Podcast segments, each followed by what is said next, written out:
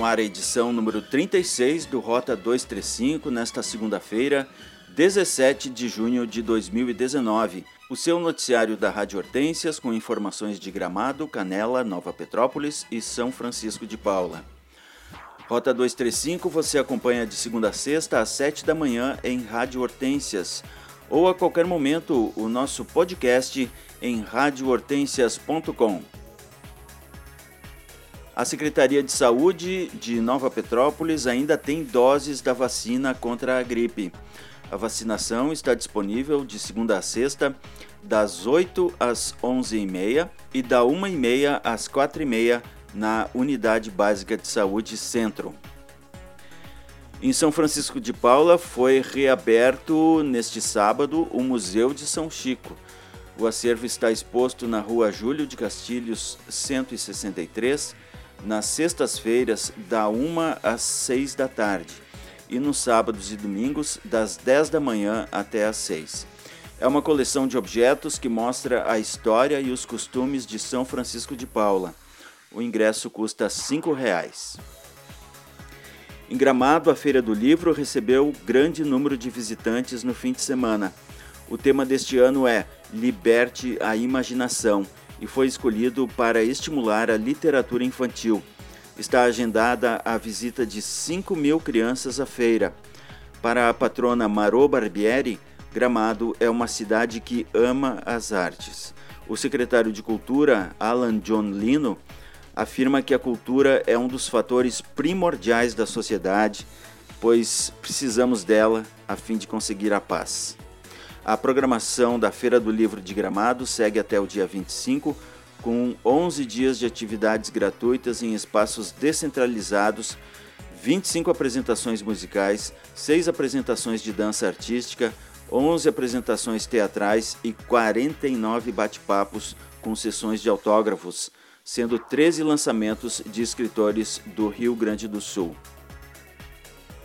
Sindicalistas de Gramado e Canela se reuniram na última sexta-feira na Praça João Correia, no centro de Canela, para se juntar às manifestações em todo o país contra a proposta de reforma da Previdência.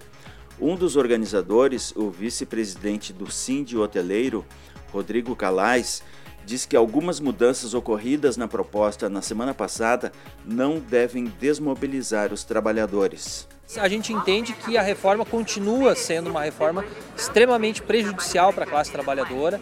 É, ela, apesar do governo, de todas as formas, principalmente através da grande mídia, tentar vender a ideia de que ela retira, que ela não retira direitos e que ela combate privilégios, mesmo com os pontos que foram retirados ontem na comissão, ela continua sendo extremamente maléfica para os trabalhadores. Ela não combate privilégios, ela retira vários direitos, são vários pontos é, que são alterados do que a gente tem na atualidade para o que o governo tenta é, propor, é, tenta impor.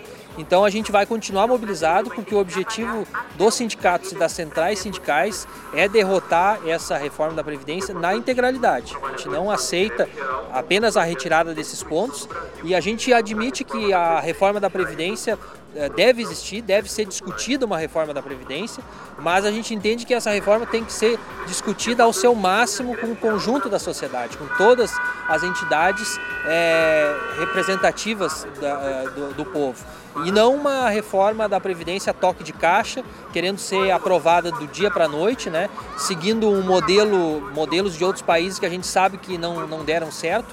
Então a gente uh, admite que sim, a gente precisa discutir uma previdência pública que seja sustentável, é, mas não admitimos essa reforma que está sendo proposta pelo governo Bolsonaro. Continuaremos mobilizados e temos certeza que, temos certeza que vamos é, derrotar essa reforma do Paulo Guedes. Ouvimos Rodrigo Calais, vice-presidente do Sindi Hoteleiro.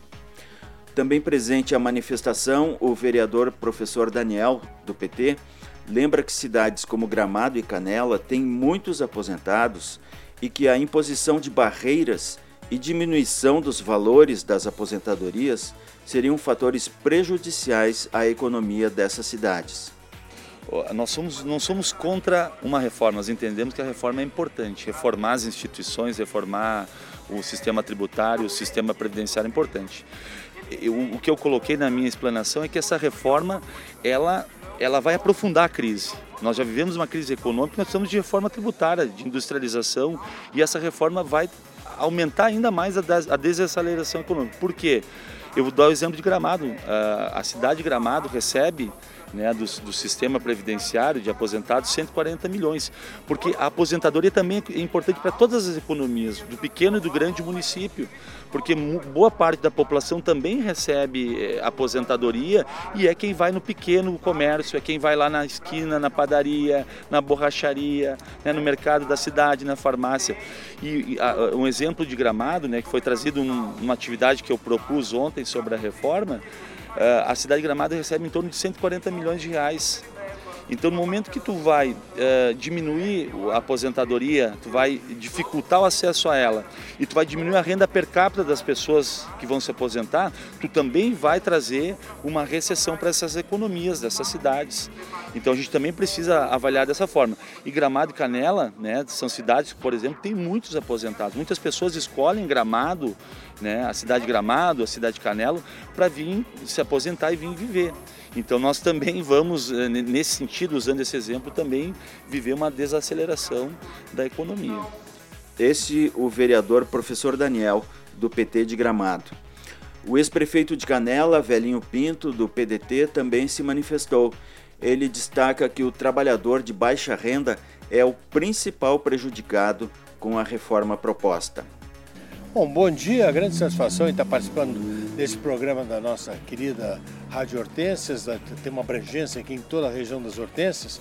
Realmente nós participamos agora desse ato, acho que nós entendemos um ato muito importante a favor do trabalhador brasileiro, a favor do povo brasileiro, contra essa reforma que ora tramita no, no Congresso Nacional. Nós temos essa posição porque nós sabemos Claro que uma, uma previdência num país, ela precisa permanentemente estar se atualizando. É natural, as pessoas vivem mais. Mas essa proposta que, foi, que está tramitando no Congresso nesse momento é uma proposta que ele penaliza enormemente o trabalhador, aquele que mais uh, que mais precisa depois de um ganho salarial mínimo satisfatório. Eu até vou dizer aqui palavras do nosso grande líder Ciro Gomes. Uh, essa reforma que está no Congresso nesse momento, 83% do, do, do, do resultado dessa, dessa reforma vai penalizar sobremaneira o trabalhador.